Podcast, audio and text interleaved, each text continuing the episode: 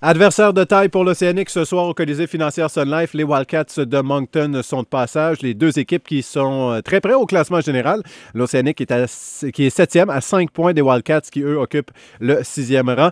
Il euh, faut s'attendre à voir Louis-Philippe Guénon devant le filet. Le Canadien est en train de poursuivre euh, sur sa lancée victorieuse ce soir contre les Sabres à Buffalo. Le tricolore a remporté ses trois derniers matchs. Blessés, les défenseurs Jeff Petrie et Nathan Beaulieu ne seront pas en uniforme. Et Didier Drogba ira rejoindre l'Impact de Montréal au camp d'entraînement de l'équipe en La deuxième phase du camp débute mardi et l'équipe confirme que le joueur vedette y sera.